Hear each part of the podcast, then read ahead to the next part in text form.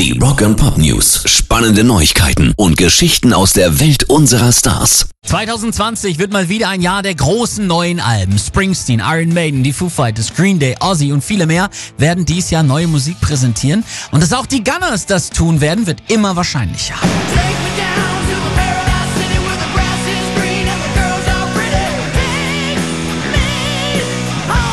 Nach sehr deutlichen Ankündigungen von Axel und Slash legt jetzt auch Gitarrist Richard Fortis nach.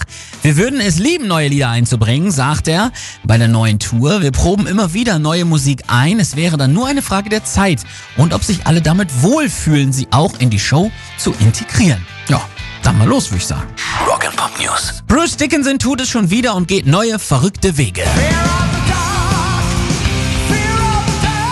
Jetzt wird der Iron Maiden Frontmann tatsächlich Honorable Captain des 601. Regiments der Royal British Air Force. Der Sänger soll vor allem das Fechtteam der Air Force im Dezember kontaktiert und darum gebeten haben, die Royal Air Force im Sport zu vertreten.